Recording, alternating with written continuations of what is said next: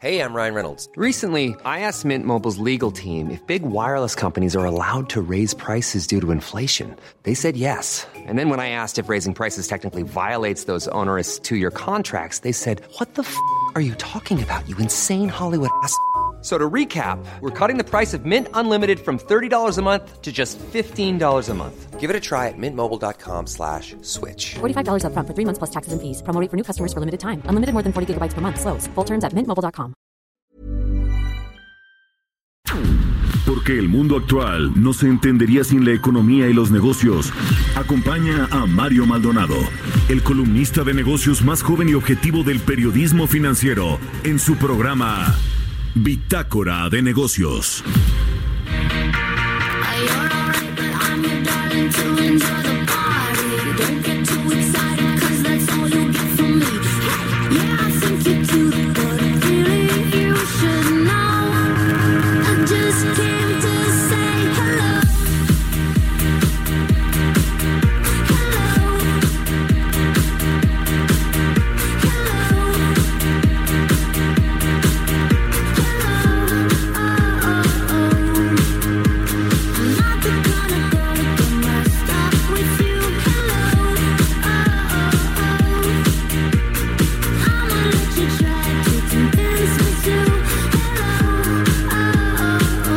¿Qué tal? ¿Cómo están? Muy buenos días. Bienvenidos a Bitácora de Negocios. Yo soy Mario Maldonado y me da gusto saludarlos en este lunes 24 de febrero del 2020. Saludo con gusto a quienes nos escuchan aquí en la Ciudad de México, donde estamos transmitiendo en vivo desde la Torre Carrachi en las instalaciones de El Heraldo Radio. Nos escuchamos por la 98.5 de FM. También a nuestros amigos de Guadalajara, Jalisco, un saludo. Allá nos escuchan por la 100.3 de FM. En Tampico por la 92.5. En Villahermosa, Tabasco a través de la 106.3. En Acapulco por la 92.1. Y en Tijuana por la 1700 de AM. Así como en el, en el Estado de México por la 540 de AM. También puede seguirnos a través de la página heraldodemexico.com.mx. Ahí está el streaming de lo que está sucediendo en la cabina de El Heraldo Radio. Hoy iniciamos con una canción de Martin Solveig, se llama Hello, eh, a propósito pues de que eh, va a llevarse a cabo el abierto de tenis eh, allá en Acapulco Guerrero. Precisamente hoy arranca este abierto de tenis que es pues ya muy tradicional allá en el puerto de Acapulco esta canción de Martin Solving. Está buena para iniciar este lunes 24 de febrero. Les cuento qué vamos a tener en el programa. Vamos a platicar, por supuesto, con Roberto Aguilar sobre pues eh, lo que sigue causando este asunto del coronavirus para los mercados financieros. Hablaremos también con Angie Chavarría, colaboradora de Bitácora de Negocios, columnista de El Heraldo de México, sobre pues todos estos eh, resultados que estamos viendo por parte de la Auditoría Superior de la Federación, la tercera revisión a la cuenta pública del 2018. Hay bastantes sorpresas sobre lo que ha sido pues eh, el sexenio de Enrique Peña Nieto, el cierre del sexenio de Enrique Peña Nieto que bueno pues estuvo plagado de irregularidades y de asuntos de presunta corrupción. Vamos a hablar de eso con Angie Chavarría, particularmente en un asunto que tiene que ver con el, ISTE, ya nos contará. Hablaremos también con Ángel García Lascuarín, presidente del Instituto Mexicano de Ejecutivos de Finanzas, sobre eh, pues factores positivos que se ven para el crecimiento de la economía mexicana en este 2020. Hay ahí eh, pues eh, cosas que pueden ayudar al entorno macroeconómico en nuestro país. Y también hablaremos con Carlos Capistrán, economista en jefe para México y Canadá del área global de Bank of America. Nos va a platicar, eh, pues en, en, sentido contrario, sobre cómo las decisiones de gobierno de la actual administración federal, pues eh, son el principal riesgo que identifican los inversionistas en México, según una encuesta que hizo este banco de inversión, el Bank of America. Así que quédese con nosotros aquí en Bitácora de Negocios. Son las 6 de la mañana con 6 minutos. Le presento el resumen de las noticias con las que usted tiene que iniciar este lunes 24 de febrero.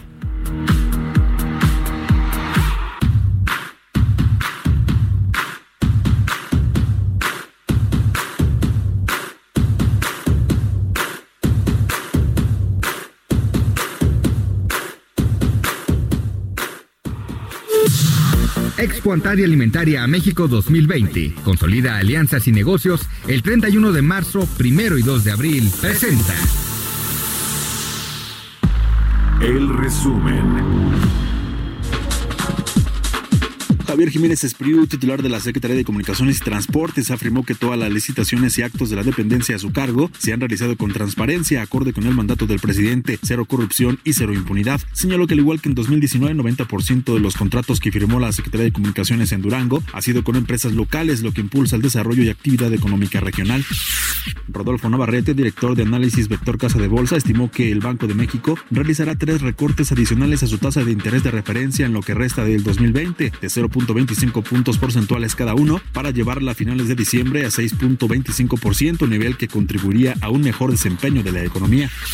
La Confederación Patronal de la República Mexicana llamó a la Comisión Federal para la Protección de Riesgos Sanitarios, la COFEPRIS, a evitar riesgos a la salud de los mexicanos, vigilando la calidad y la seguridad de los medicamentos que se importen. El organismo exhortó a la COFEPRIS a cumplir con su mandato constitucional de asegurar un entorno sanitario que brinde certeza a los mexicanos. El Infonavit logró una recaudación fiscal de 662 millones de pesos al cierre de 2019, un incremento de 1.600% con respecto a 2018, cuando las aportaciones patronales solo ascendieron a 37 millones de pesos. Carlos Martínez Velázquez, director del instituto, señaló que el incremento es consecuencia de la imposición de multas y sanciones a empresas que evadían sus obligaciones fiscales con este, lo que afectaba el derecho de sus trabajadores de acceder a un crédito hipotecario y la acumulación de ahorro en su subcuenta de vivienda, recursos que complementan su pensión al momento del retiro. Guillermo Rosales, director general adjunto de la Asociación Mexicana de Distribuidores de Automotores, estimó que la perspectiva de ventas de automóviles para 2020 en México sigue en terreno negativo. Se prevé que la comercialización de vehículos ligeros caería entre 3 y 4% para ubicarse en 1.272.000 unidades. Precisó que la mencionada baja se explica por la disminución del ingreso de los compradores. Bitácora de negocios.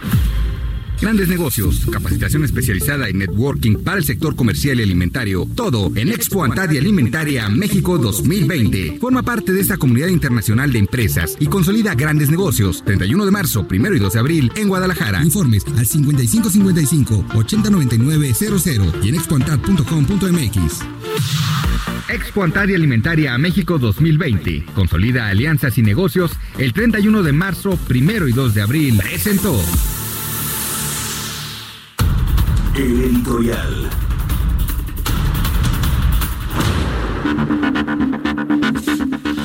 Bueno, pues le contaba sobre esta encuesta que hizo el Bank of America, en la que por 15 meses consecutivos ya los inversionistas consideran que el mayor riesgo para México, para sus inversiones, es eh, pues la decisión de gobierno que toma el presidente Andrés Manuel López Obrador.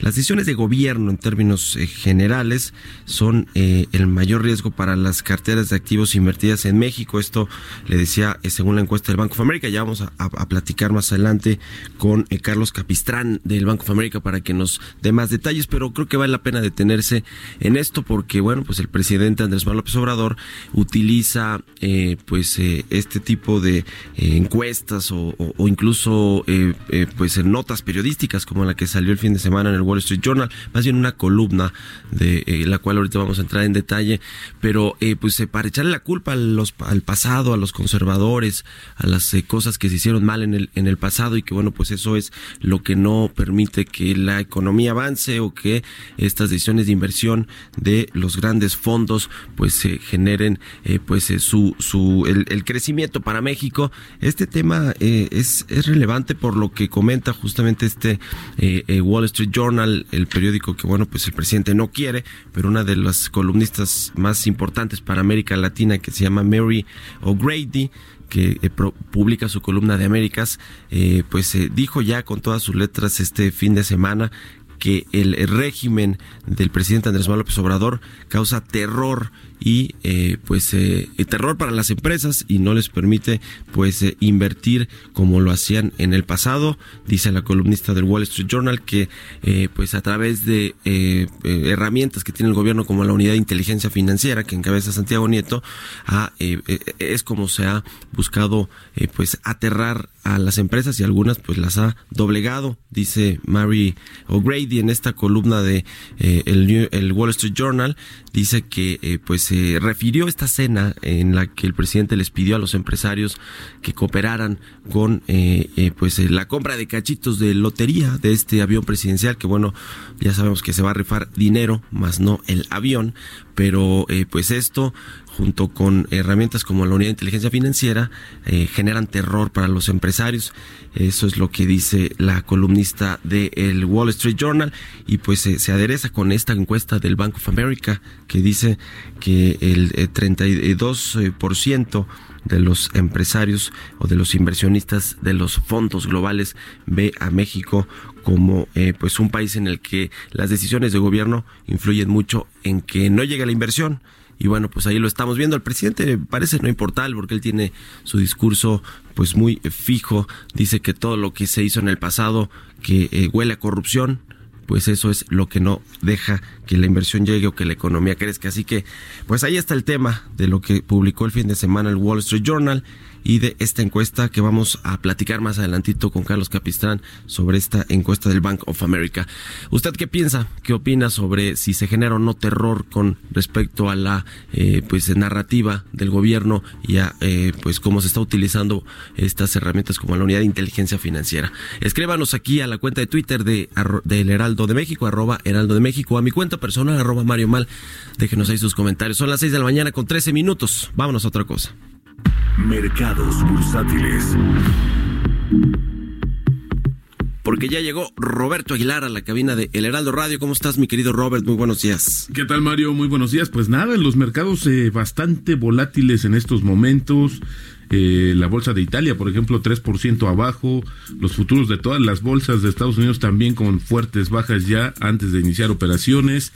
El tipo de cambio marcó 19.17, nuestro peso fortachón, otrora peso fortachón, y en eso no está eh, cotizando en 19.11. El tema, el tema sin duda, Mario, el coronavirus. Yo diría, podemos resumir en una frase de que hoy ya el coronavirus ya no es problema de China propiamente, ahora es problema del mundo. Y esto porque ya se reportan casos en 28 países, hay 19 muertes, 5 en Irán, 5 en Corea, 3 en Japón, 4 en Italia, que este dato se acaba de actualizar, uno más en Filipinas y uno más en Francia. Por ejemplo, en Italia el número de, de infectados superó 100 y bueno, se cancelaron muchas actividades, están cerrando cerrados los, los museos, este festival de las máscaras también en Venecia fue a la mitad, se tuvo que cortar. Y bueno, pues el número de decesos provocados justamente por esta pandemia ya alcanzó 2.592 personas, mientras que los contagios ya se ubican en 77.150 en China. Y esto, pues obviamente es lo que estaba causando desde el viernes inquietud en los mercados, pero hoy se refleja de manera más directa. En México las autoridades han comentado que le, hay, hubo 18 casos sospechosos, pero no hay ninguno confirmado ni tampoco ninguno en estudio. Y bueno, pues también ya el eh, justamente el, el presidente chino pues dijo que el brote de coronavirus tendrá inevitablemente un impacto relativamente grande en la economía china y la sociedad, pero sería a corto plazo y controlable. Para nosotros, dice el, presidente, esta es una crisis y también es una gran prueba. Pero mm, horas más tarde, el Banco Central de China, pues dijo que lanzará nuevas medidas para contrarrestar el impacto del brote del coronavirus. Eh, va a implementar incluso eh, modificaciones en la política monetaria. Y esto, por ejemplo, que ya lo anunció, que va a bajar todavía más la las tasas de interés de los préstamos a pequeñas y, pequeñas empresas y microempresas de manera adecuada para evitar la ruptura del flujo de efectivo y flujos de capital en el mercado. Así es que ya también esto pues no alcanzó a paliar ni siquiera a disminuir la preocupación sobre lo que se está sucediendo en los mercados internacionales. Y bueno, concluyó el fin de semana esta reunión del Fondo Monetario Internacional en la reunión de banqueros centrales y ministros de economía del G20. Ahí nuestro secretario de Hacienda, Arturo Herrera, anduvo muy activo, pero bueno, pues dijo poco de lo que queríamos escuchar, básicamente. El coronavirus dijo que bajaría, el Fondo Monetario estimó que el coronavirus bajaría el crecimiento de China a 5.6%, 0.4 puntos porcentuales por debajo de las perspectivas de enero y reduciría 0. 0.1 punto porcentual el crecimiento mundial, es decir, de 3.3 a 3.2%, pero también dijo el Fondo Monetario Internacional que está considerando escenarios más graves. Eh, funcionarios de China no estuvieron presentes en esta reunión de los banqueros centrales, pero pues hoy también yo creo que es un poco complicado y difícil pues ver hasta hasta cuánto cuánto será el impacto justamente del coronavirus, como te decía, ya dejó de ser un tema propiamente de China, hoy ya es un tema global. El tipo de cambio registró su caída semanal más pronunciada desde finales de mayo y borró todas las ganancias acumuladas en, el, en lo que va del año, esto por el tema del coronavirus, pero fíjate que en la, en la semana bajó 1.9%, pero ya al inicio de estas operaciones de hoy, Mario marcó un nivel máximo de 19.17 y en estos momentos como te decía, está cotizando en 19.11. Estamos eh, una pérdida mayor al 1%, es lo que está registrando. Y bueno, pues ya ahora, pues este, eh, la pérdida, la pérdida, la depreciación de la moneda ya se ubica en 1%. Otra, en otras notas, esta semana, esta semana indicadores económicos relevantes en Estados Unidos. Mañana la confianza del consumidor de febrero. El jueves, la primera revisión del PIB del cuarto trimestre que podría tener un ligero ajuste de 2.1 a 2%. En México, mucha más cargada, mucho más cargada la agenda. La inflación de la primera quincena de febrero, que ahora la comentamos porque ya no la dieron a conocer también va a estar, eh, bueno, pues también eh, la cifra, mañana la cifra definitiva del Producto Interno Bruto de 2019 con una caída que ya conocemos de 0.1%. No creo que pase nada extraordinario. Eh, lo peor sería, Mario, que se ajustara a la baja, pero bueno, mañana ya tendremos la cifra definitiva.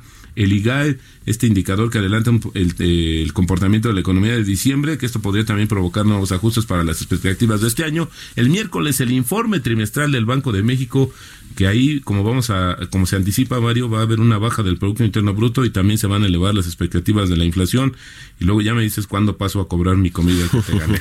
El jueves las minutas de Banjico y luego cerramos la semana con la balanza comercial de enero, que eso también hay que estar muy pendientes, crédito al sector privado y las finanzas públicas de enero. La inflación, la inflación en la primera quincena de febrero se ubicó en 3.52%. Bueno, pues eh, este es una nueva, un nuevo rebote de este indicador que se habría, bueno, que estaría justamente pues eh, por cuarta quincena consecutiva estaría rompiendo el objetivo de 3% del Banco de México. Y bueno, pues está en línea con lo que se esperaba el mercado. Y bueno, pues tenemos el nivel más alto de la inflación desde la segunda mitad de julio, así es como amanece justamente este indicador. Y bueno, había que ver también si esto eh, no detiene un poco la expectativa que tiene el Banco de México de seguir bajando la tasa de referencia. Así es como está el, eh, hoy complejo el, el inicio de las de la jornada financiera en todo el mundo por el tema del coronavirus, Mario. Pues sí, así está la inflación, mi querido Robert. Entonces, eh, pues no, yo creo que esto eh, eh, confirma un poquito por qué no bajaron la tasa de interés. Ahora no hubo ni siquiera uno de los intereses de la Junta de Gobierno de Banco de México que eh, quisiera bajar las 50 puntos base, ¿no? Ahora sí todos se alinearon en el 25 puntos base y pues si eh, esto, esto ahorita que hablabas de Herrera, ¿te acuerdas que dijo que eh, le declaró ahí a, los medios que hay mucha margen de, maniobra Bloomberg, ¿no? En, particular para seguir bajando las tasas de interés lo cual pues se fue tomado ahí como, como si les tratara de, de dictar línea o tirar línea ahí Arturo Herrera. Yo creo que con este dato de la inflación, pues menos, ¿no? Sí, eh, se ve más complejo. Ahora, sí vendrá una nueva baja. El tema es eh, cuánto se podría acelerar la disminución y si efectivamente podemos llegar a estos niveles de 6.25% o 6.50 que es lo que están marcando justamente algunas expectativas. Yo creo que te va, se va a ir también con más tiento, con más cuidado, pero también por el otro lado cómo incentivas el crecimiento de la economía, aunque no no no hay una reacción inmediata por la baja de las tasas como decía el presidente que cuando se baja la tasa de referencia del Banco de México, pues pedimos más dinero, pues la verdad es que no hay una incidencia directa, tarda en llegar este proceso y creo que se tendría que acompañar con otras políticas como se ha hecho en el pasado para tratar de incentivar el crecimiento de la economía mexicana que hoy pues sigue todavía en una situación bastante compleja. Y había que apuntar todavía Mario el tema del coronavirus. Hay muchos que hoy también están hablando de lo que pudiera suceder en México. Pues, es, muy eh, muy vago todavía lo que se podía estimar pero sin embargo sí de que tendrá efectos en México sí tendrá. Había que eh, conocer ahora la importancia o más bien eh, la intensidad que estos efectos tendrán en la economía mexicana. Pues sí, y discutió algo de esto Arturo Herrera ya en el G20, en esta cumbre de ministros de finanzas y de gobernadores de bancos centrales. Eh, bueno, pues eh, fíjate que está mucho más encaminado al tema de la economía global. Creo que eh, no bajó mucho hacia el tema de México, que creo que eso es importante también comentarlo. Estuvo de ponente en varios, en varias presentaciones, pero creo que ahí el tema central, lo que lo que en realidad dominó la reunión tan importante fue las preocupaciones por el sí, sí, sí a eso me refiero sí al coronavirus. Y, este asunto de las plataformas digitales no hay una la regulación eh, que se que quiere hacer global que todos los países que están en el G20 pues se, se unan a la misma regulación. Dice la última vez que platicamos con él nos decía que se está echando para atrás Estados Unidos y que bueno pues ese es el tema de que no quiere que se regule este asunto de las plataformas digitales porque allá en Estados Unidos están las empresas más grandotas de estos negocios. Pues bueno, muchas gracias, mi querido Roberto. Roberto Aguilar, sígalo ahí en Twitter, Roberto AH, 6 de la mañana con 22 minutos. Mario Maldonado en Bitácora de Negocios. Está en la línea telefónica Angie Chavarría, nuestra colaboradora aquí en Bitácora de Negocios, columnista de El Heraldo de México. ¿Cómo estás, mi querida Angie? Muy buenos días. Hola, ¿qué tal Mario? Muy buenos días, pues buen arranque de semana para todos. Y pues bueno, fíjate que hoy quiero comentarles un poco sobre lo que detectó la Auditoría Superior de la Federación. En la cuenta de 2018, eh, fíjate Mario que el Instituto eh, de Seguridad y Servicios Sociales de los Trabajadores del Estado, básicamente el ISTE, pues pagó a algunos trabajadores por arriba del monto máximo de una pensión. Ahora que nos hace falta los dineros, eh, en la administración del expresidente Enrique Peña Nieto, fueron cuatro casos en los que los pensionados recibieron por arriba del monto máximo permitido de pensión, que esto equivale a 121 mil pesos, eh, y esto que lo fija la Secretaría de Hacienda. ¿Cuánto recibieron estas personas? De acuerdo con la auditoría, 697 mil pesos. Es así como la auditoría revisó más de 47.642 casos y pues bueno, ahora lo que nos damos una idea es de que pues ahí hubo un daño al patrimonio. Para darnos una idea de cómo ha ido creciendo el pago de pensiones, eh, en 2014, por ejemplo, el ISTE pagó por pensiones y jubilaciones un monto de 139.678 millones de pesos, pero ya para 2018 la cuenta ya había aumentado 210.844 millones de pesos. ¿Qué significó? 71 mil millones de pesos más o 51% del incremento. Pero el problema, Mario, todavía suma o abona a que la auditoría también detectó más de 24 mil personas que reciben una pensión doble, no solo en el instituto, sino en uno de estos institutos o organismos públicos en donde los trabajadores pueden obtener una pensión o jubilación. Eh, en este caso, por ejemplo, llamémonos el INS, el ISTE, PEMEX el Instituto de Seguridad eh, Social para las Fuerzas Armadas, pues se supone que cuando ya tienen una pensión no deberían recibir de otro organismo público una más. Sin embargo, durante el último año de Enrique Peña Nieto, se efectuaron pagos por 24 mil a 24 mil 859 personas del programa de pensión para adultos mayores. Te digo, todo esto viene a abonar porque mismos o mismas personas que ya recibían una pensión de uno de estos organismos públicos mencionados. Esto implicó para el erario público y para nosotros, pues un pago de 107 millones 400 mil pesos. La auditoría se dio cuenta al cotejar, básicamente, o al confrontar los padrones, identificó que, por ejemplo, en el INSS, identificó a 16.990 personas que ya recibían una doble pensión y para esto destinó este programa 66 millones. En el ISTE, que son básicamente los trabajadores del Estado, ubicó a 5.586 personas que tenían una pensión y que recibieron dinero del programa Pensión para Adultos Mayores por un recurso de 26 millones de pesos.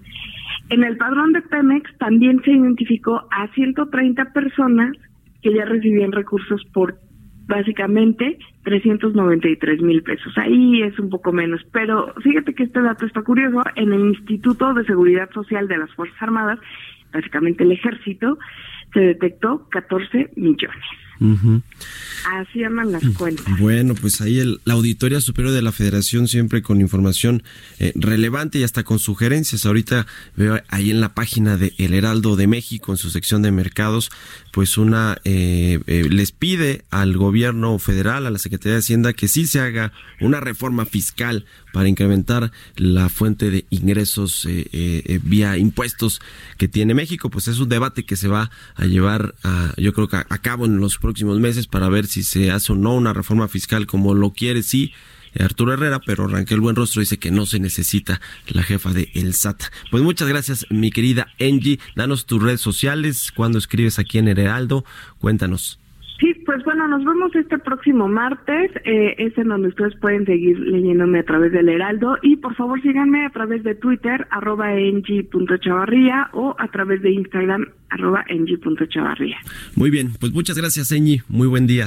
Buen inicio de semana, 6 de la mañana con 27 minutos. Vamos a hacer una pausa y regresamos aquí a Bitácora de Negocios. Continuamos en un momento con la información más relevante del mundo financiero en Bitácora de Negocios con Mario Maldonado. Regresamos. Estamos de vuelta en Bitácora de Negocios con Mario Maldonado. Entrevista.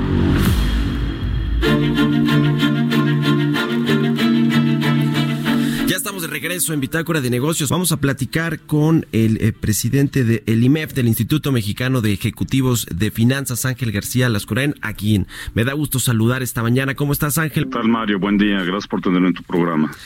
Bueno, pues tantas cosas que platicar con respecto al tema de la economía mexicana. Eh, la eh, proyección de crecimiento que mantiene la Secretaría de Hacienda es de que crezca 2%, un promedio de 2% este 2020, pero prácticamente en eh, todos los consensos de los bancos de inversión, las calificadoras, los organismos internacionales, pues está muy por debajo de eso y ustedes también allí en el IMEF tienen una expectativa de que crezca la economía en 2020 un 0.9%. ¿Cuáles son, eh, Ángel, los, los temas, los factores principales que ves tú en el eh, pues entorno macroeconómico para el crecimiento de México este año? Gracias, Mario. Mira, estamos viendo el 2020 de manera eh, positiva respecto a los resultados del 2019. En el 2019, como tú sabes, hubo una, una leve contracción en el crecimiento del Producto Interno Bruto. Y como bien mencionas, para el año en curso estamos estimando un crecimiento de 0.9%. Entre los factores positivos vemos primero que este año no tendremos algunos eventos que ocurrieron en el primer semestre del año pasado y que impactaron negativamente la inversión y las expectativas de crecimiento, como fue el desabasto de los combustibles, eh, el bloqueo de vías férreas en Michoacán, el, las eh, huelgas en, el sector maquilador, principalmente en Tamaulipas. Fueron varios eventos que sucesivamente fueron impactando durante los primeros meses del año de, de manera negativa y esperamos que este año no, no estén presentes factores similares. eh, también el año pasado teníamos la incertidumbre respecto al nuevo Tratado de Libre Comercio, que detenía algunas inversiones y era un, factor de riesgo y también eh, tuvo, tuvo un impacto negativo. Para, para el año en curso, entre los elementos positivos que vemos es la reducción de las tasas de interés, que es un factor que ayuda a la, inversión y al consumo. Vemos también eh, de manera positiva los acuerdos entre el sector público y el privado para, para la realización de una serie de proyectos de infraestructura y, por supuesto, la, aprobación del, mismo Tratado de Libre Comercio. Ha habido algunos factores recientes adicionales como la instalación del nuevo gabinete para el crecimiento económico que, que bueno, vemos también de, de manera optimista el hecho de que existe el reconocimiento de que el crecimiento es fundamental y de que haya iniciativas y acciones encaminadas en este sentido. Eh, y a nivel global, eh, otro factor positivo es la, la, reducción en las tensiones comerciales entre China y Estados Unidos, que, que da un ambiente de, de mayor certidumbre para, para, el 2020, aunque hay otros factores de riesgo también. Pues sí, eh, el asunto este, porque además es que nos complica con el tema global, ¿no? Del coronavirus y todo el contagio que ha hecho a los mercados financieros y demás. Pero en, en México, el, el, tema de la confianza empresarial, Ángel, ¿cómo, cómo lo ves? Eh, el asunto de la inversión privada, que el año pasado fue precisamente uno de los factores por los cuales la economía se quedó estancada y terminamos, según el, el eh, indicador eh, eh avanzado que nos presentó el INEGI, pues con una contracción ligera de 0.1%. Pero el asunto de la confianza empresarial de la inversión privada, más allá de este acuerdo de infraestructura que se anunció en noviembre pasado, viene ahora un nuevo acuerdo en el sector energético que no sabemos eh, todavía de qué tamaño será, pero parece que va a ser importante. ¿Cómo ves el asunto de la confianza y de los mensajes que se mandan a la iniciativa privada desde el Ejecutivo Federal, desde el propio presidente López Obrador? Nosotros vemos eh, cuatro elementos que son fundamentales desde la perspectiva del IMEF para, fomentar la confianza. El primero de ellos es que tiene que haber mayor certidumbre respecto al rumbo futuro de, las políticas públicas. Debe haber un ambiente de, de, predictibilidad que permita la construcción de escenarios de inversión con, con niveles de riesgo aceptables. Tú sabes, las empresas para llevar a cabo inversiones plantean escenarios con distintas premisas y debe haber los elementos necesarios para que esos escenarios generen eh, eh pues eh, eh, riesgos que sean gestionables y aceptables para llevar a cabo la inversión. En ese sentido, cuando hay falta de información o de información suficiente sobre cómo se moverán las políticas públicas o los eventos sorpresivos como los que mencionaba el año pasado, o el diseño de escenarios sobre, sobre premisas demasiado optimistas como el crecimiento de 2% que mencionabas, pues son elementos que elevan el nivel de riesgo de los de los proyectos de inversión. ¿no? eh, un, segundo elemento que, que, también vemos como necesario es el, el, reforzar los procedimientos de ejecución y gestión de políticas públicas sobre sobre bases de mayor eficiencia, de eficacia y de, y de transparencia. ¿no? Es importante ver que los los objetivos que se plantean a, a, la hora de la ejecución sean se lleven a cabo de manera de manera más efectiva y de manera más transparente. ¿no? Eh, el asunto del, eh, pues para mantener el equilibrio de las finanzas públicas, la Secretaría de Hacienda el año pasado echó mano de este, eh, pues fondo de ingresos, de estabil este fondo de estabilización de ingresos presupuestarios. ya casi no nos queda mucho dinero ahí. creo que se van a utilizar parte de esos recursos también en este 2020. ¿Cómo ven ese asunto de echar mano de estos, pues de este dinero, de este guardadito que tiene el gobierno precisamente para enfrentar algún alguna crisis o algún eh, algún algún evento inesperado, pero bueno, pues Hacienda lo ha tomado para eh, te, tener equilibrio en las finanzas públicas y junto con eso Ángel te quiero preguntar sobre el asunto de la reforma fiscal que han habido recientemente declaraciones por parte de Hacienda eh, del subsecretario y del secretario en, en los que dicen que sí se necesita y Raquel Buenrostro, la jefa del SAT, dice que no es necesaria. Mira, sí, el tema de finanzas públicas es el factor que más nos preocupa para el 2020 dentro del presupuesto de egresos, además del crecimiento del 2% que mencionabas, existe también una, una estimación de una plataforma de producción petrolera arriba de 1.9 millones de barriles.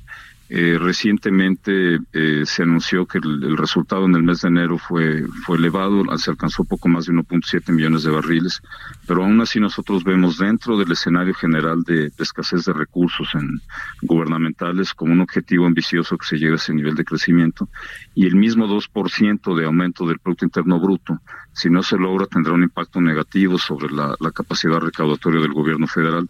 Entonces sí nos preocupa que se preserve el equilibrio de finanzas públicas, no es posible eh, mantener el superávit primario utilizando recursos eh, que, que, son para emergencias. Tiene que haber un, una, una, transformación de fondo en, en, la generación de ingresos, en la capacidad de generación de ingresos del gobierno federal. Ya hemos visto una transformación estructural en, en el gasto con una asignación mayor a programas sociales, y a, la participación del Estado en el sector de energía, pero pensamos que una reforma fiscal eh, tiene que darse eh, precisamente para generar esa capacidad recaudadora y preservar la estabilidad sobre bases permanentes y de mediano y de largo plazo. Bueno, muy bien, pues estaremos eh, pendientes de todo lo que surja en el entorno macroeconómico y ojalá que lo podamos seguir platicando contigo, Ángel García Lascurain, presidente ejecutivo, presidente del IMEF, del Instituto Mexicano de Ejecutivos de Finanzas. Muchas gracias por haber tomado nuestra llamada. Al contrario, gracias Mario, con mucho gusto. Muy buenos días, 6 de la mañana con 39 minutos. Entrevista. Y bueno, pues ahora vamos a charlar con eh, Carlos Capistrán, economista en jefe para México y Canadá del área global de research de eh, Bank of America Securities. ¿Cómo estás, eh, mi querido Carlos? Muy buenos días. Hola, ¿qué tal, Mario? Muy buenos días. Gracias, como siempre, por tomarnos la llamada. Bueno, pues este esta encuesta que hacen ustedes entre administradores de fondos de inversión, pues revela que las decisiones de gobierno de en México son el mayor riesgo que identifican los inversionistas, obviamente pues para eh, hacer, hacer inversiones, mover sus activos. Eh, cuéntanos un poquito de, de, esta eh, encuesta que, que, hacen y de los y de lo que arrojó, cuáles son las novedades en, en, en esta última encuesta, por favor, Carlos. Sí, efectivamente, eh, esta es una encuesta que realizamos a manejadores de fondos eh, en Latinoamérica, ¿no? Gente que invierte en bonos, en acciones, etcétera. Realizamos varias preguntas y una de las preguntas que, que, realizamos es cuál es cree, cuál, cuál crees que es el mayor riesgo de cola en México? Es decir, ¿cuál es el riesgo eh, que, que, podría ocurrir en México que les preocupa? Y efectivamente, eh, más del 50% responden que eh, decisiones de gobierno. Eh, la segunda respuesta es una desaceleración eh, en Estados Unidos. y básicamente, entre estas dos respuestas, tienes pues la mayor parte de, se acumula la mayor parte de la probabilidad. Digamos, esas son las dos cosas que actualmente preocupan más a los inversionistas eh, respecto a los potenciales riesgos de cola para México.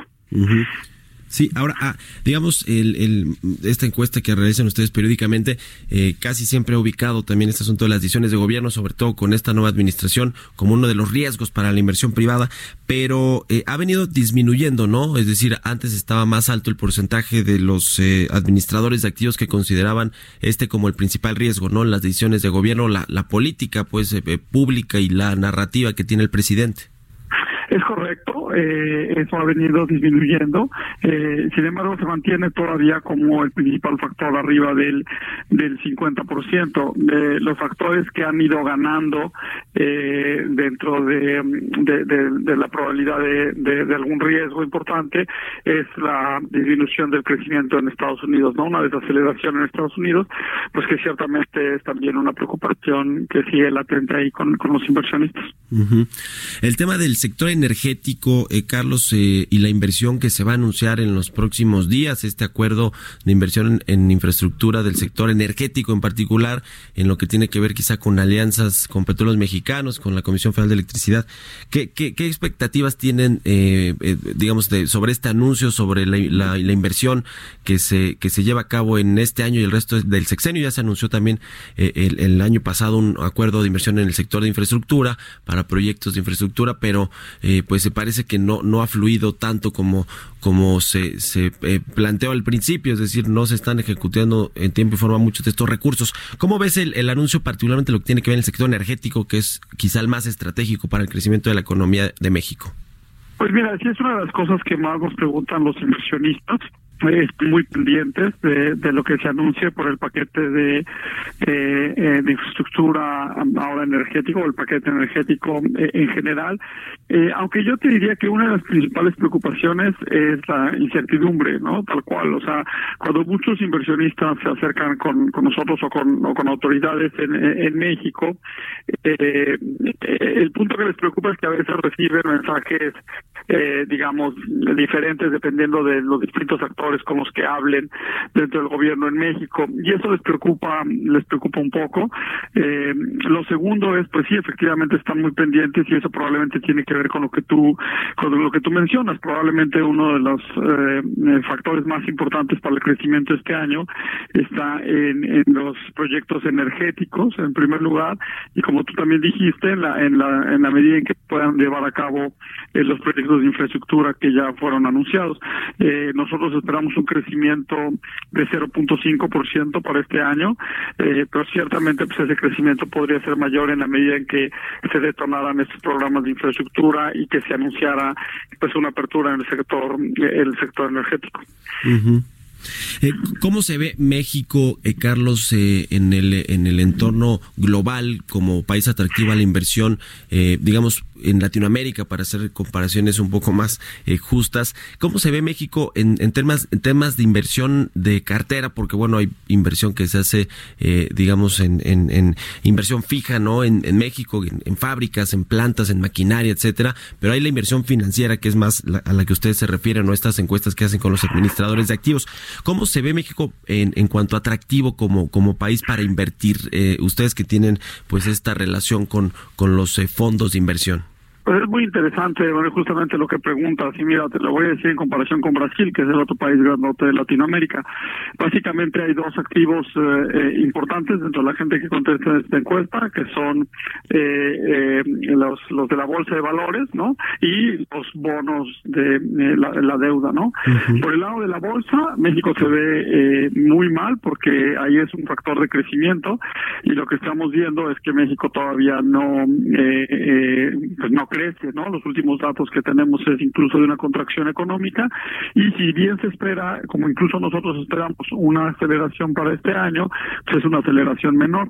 En cambio, las expectativas de crecimiento en Brasil en este momento son, son mucho mayores y ha habido una actividad de bolsa mucho más importante en Brasil. Entonces, si el activo, digamos, estamos hablando de acciones en la bolsa de valores, se ve, eh, se ve mucho mejor Brasil eh, que, que México ahora. Por otro lado, si lo que si lo que ves son eh, activos de, deuda, bonos, eh, ahí México tiene un atractivo mucho mayor porque la tasa de interés es mucho mayor. Recordar que México tiene grado de inversión, Brasil no lo tiene, pero a pesar de eso, México paga una tasa de interés mayor que la de Brasil, así es que es como un doble atractivo, no es un país con, con, eh, con grado de inversión que paga una tasa de interés muy, muy alta. De hecho, México es el país con grado de inversión que paga la tasa de interés más alta.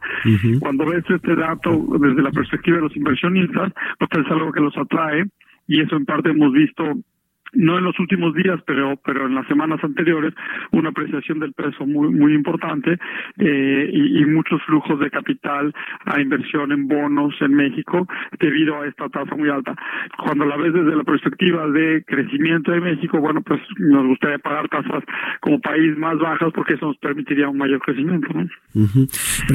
Precisamente sobre este tema de las eh, tasas de interés, eh, siguen muy altas, digamos, aquí en México con respecto a lo, a lo que se pagan en, otros países. Quizás eso es parte del atractivo, como nos dices, de la inversión eh, eh, de, cartera que, que tiene pues muchos fondos o administradores de, de, activos. Eh, el, el asunto de que puedan quitarle a México el grado de inversión, el riesgo de que las calificadoras pues le quiten el grado de inversión quizá primero a Pemex y que eso contagie a la deuda del gobierno, a la, al, al, soberano. ¿Qué, ¿Qué riesgos ven en este sentido ustedes, Carlos? Bueno, nosotros vemos que eh, que México pierda el grado de inversión no es un riesgo que veamos para, para este año. Hay que recordar que México tiene varios niveles arriba el grado de inversión, digamos, tiene espacio. Eh, sin embargo, pues ciertamente hemos visto una tendencia a que las calificadoras han ido bajando eh, eh, la calificación de México y han puesto a México con perspectiva negativa. Y efectivamente, como bien comentas, pues la siguiente acción que se espera es la de es la de Moody's, que es muy probable que pudiera bajar un nivel de calificación tanto al soberano como como a Pemex, ¿no? Y eso es algo que pudiera ocurrir hacia hacia mediados de este año, pues y eso sería un evento relevante relevante en México de riesgo y es uno de los eventos que, que mantiene las tasas de interés eh, altas y que mantiene cauteloso al Banco de México. ¿no? Bueno, muy bien, pues te agradezco mucho, Carlos Capistrán, eh, que nos hayas tomado la llamada aquí en Bitácora de Negocios. Al contrario, muchas gracias a ti. Un gusto platicar contigo y tu auditorio. Igualmente, muy buenos días hasta allá, hasta Nueva York. Eh, vámonos a otra cosa, son las 6 de la mañana con 48 minutos. Historias empresariales.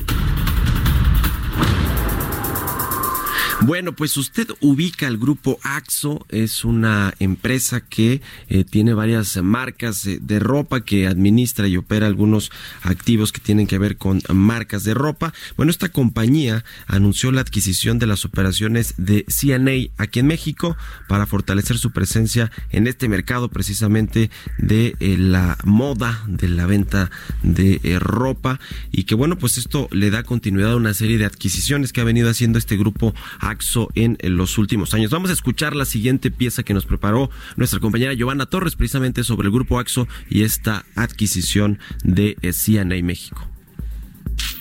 El conglomerado de marcas de moda internacional Grupo Axo anunció la adquisición de las tiendas de CNA México en su totalidad.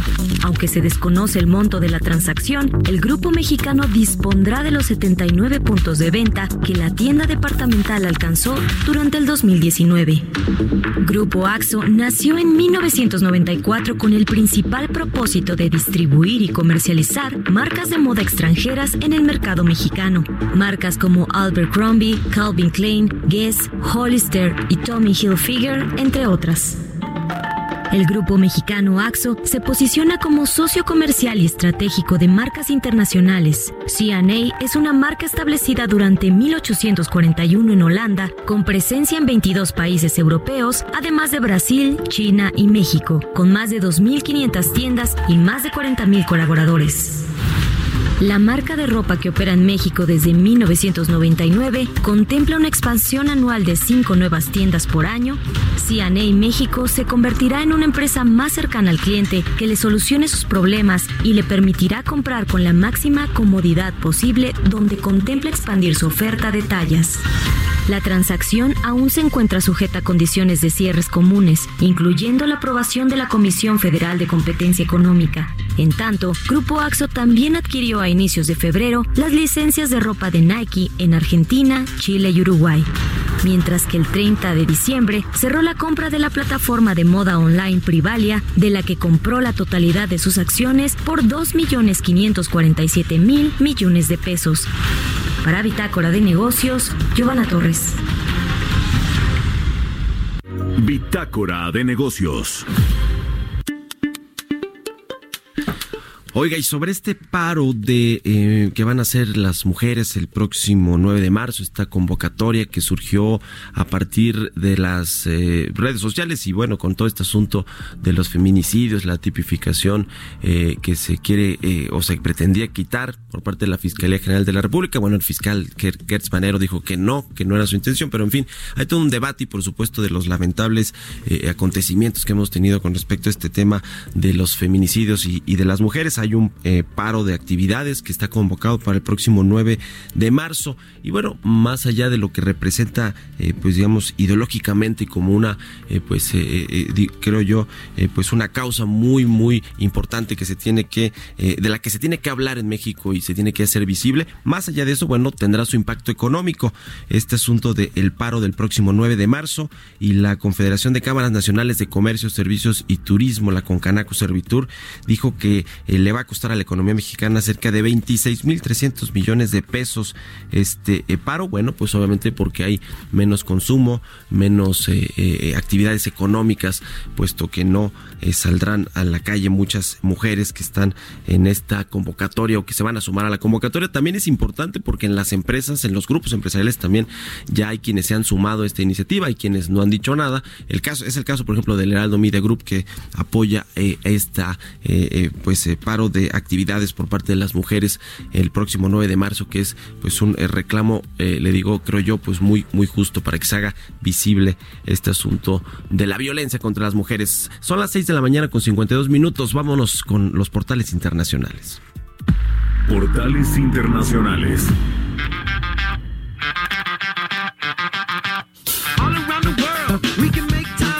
Jesús Espinosa ya está aquí en la cabina de El Heraldo Radio. ¿Cómo estás, mi querido Chucho? Buen día, buen inicio de semana. Buenos días, Mario. Buenos días para todos. Muchas gracias. Estamos listos arrancando esta semana, que es la última de febrero, por cierto. Sí, ¿verdad? Sí. la última semana de febrero. febrero, Día de la Bandera, porque también hay que festejar a la bandera mexicana, ¿no? Una de las más bonitas del mundo. La más bonita del la mundo. La más bonita. Sí. Ok. bueno, Mario, hoy en los portales internacionales, en esta mañana a tiempo real, comenzamos con el Financial Times, porque sigue todavía, por supuesto, contagiándose los mercados, la economía mundial por este coronavirus y ahora las existencias mundiales caen después de el bloqueo de coronavirus en Italia. En Italia también que ya se dieron dos casos de fallecimientos. De hecho, este fin de semana también hubo cancelaciones de, partidos de la Liga de la Serie A del fútbol en Italia. Hubo tres partidos cancelados en las regiones en donde se dieron estos casos. Así que también ya le está pegando a Europa el coronavirus. Por eso también los nervios en los mercados y es que también los inversores se alejan de los activos de mayor riesgo cuando las señales brotan a pasos agigantados fuera de China. Italia pone en cuarentena, de hecho pueblos del norte con este brote del coronavirus, donde ya mencionábamos incluso que se ha parado la liga de fútbol. El coronavirus también, eh, los fabricantes de automóviles chinos luchan con la disrupción. También Irán intenta combatir la desconfianza pública sobre este virus. En Bloomberg.com, bueno, no cambia mucho también el tema porque el sentimiento empresarial alemán se mantiene firme contra las preocupaciones de los virus.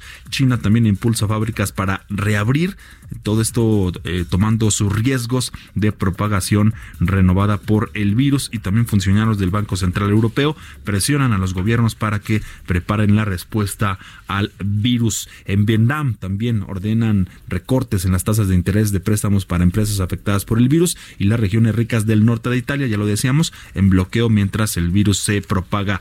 En expansión, cambiamos un poquito ya de tema que tiene que ver con, a nivel empresarial y con la tecnología, porque el director general de Lenovo en España, Alberto Ruano, ha lanzado un mensaje de tranquilidad eh, con respecto al coronavirus, porque la compañía seguirá fabricando como hasta ahora sí lo ha dicho. Sin embargo, también ha advertido de que puede haber algunos problemas de suministro. Recordar que Lenovo, pues bueno, tiene 30 eh, fábricas a nivel mundial, todas ellas abiertas y también trabajando a tope, así lo ha dicho su director, salvo en, por supuesto, en la región de Wuhan, en China y también en Chengdu, donde también hay una ventaja con respecto a las demás, porque ha explicado el mismo Ruano en una rueda de prensa ya en Madrid, que en la que ha presentado también resultados del grupo. Por cierto, que hablando de Lenovo, aquí en el caso de México, el director eh, Marco Jiménez, director eh, de Lenovo en México, eh, ha también ha, salido a dar algunas declaraciones que no le preocupa el entorno en el que se encuentra actualmente en nuestro país con respecto a las dificultades económicas y ha dicho que se mantiene firme en su decisión y asegura que la compañía tecnológica que dirige no ha bajado los brazos ante las posibles inclemencias también. Dice que al contrario, ha salido a flote con cautelosas inyecciones financieras y ha confirmado que seguirá, seguirá invirtiendo en nuestro país. Mario, así el panorama hasta mañana de lunes. Gracias Jesús Espirosa, muchas gracias. Son las seis con cincuenta y seis. Con esto nos despedimos, llegamos al final de Bitácora de Negocios. Le agradezco mucho a usted también que nos haya acompañado este día. Lo dejamos ahora con Sergio Sarmiento y Guadalupe Juárez aquí en los micrófonos de El Heraldo Radio. Y nosotros nos escuchamos mañana en punto de las seis de la mañana. Muy buenos días.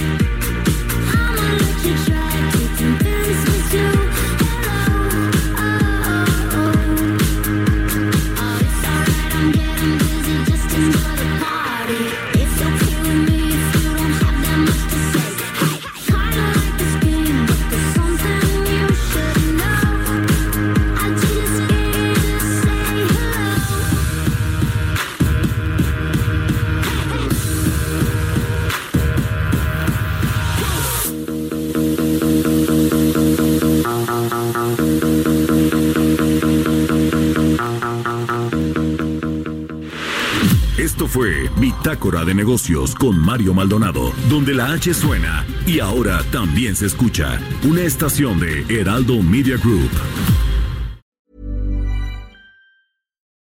Deserves the best, and there's no better place to shop for Mother's Day than Whole Foods Market. They're your destination for unbeatable savings, from premium gifts to show-stopping flowers and irresistible desserts. Start by saving 33% with Prime on all body care and candles. Then get a 15 stem bunch of tulips for just $9.99 each with Prime. Round out mom's menu with festive rose, irresistible berry chantilly cake, and more special treats. Come celebrate Mother's Day at Whole Foods Market.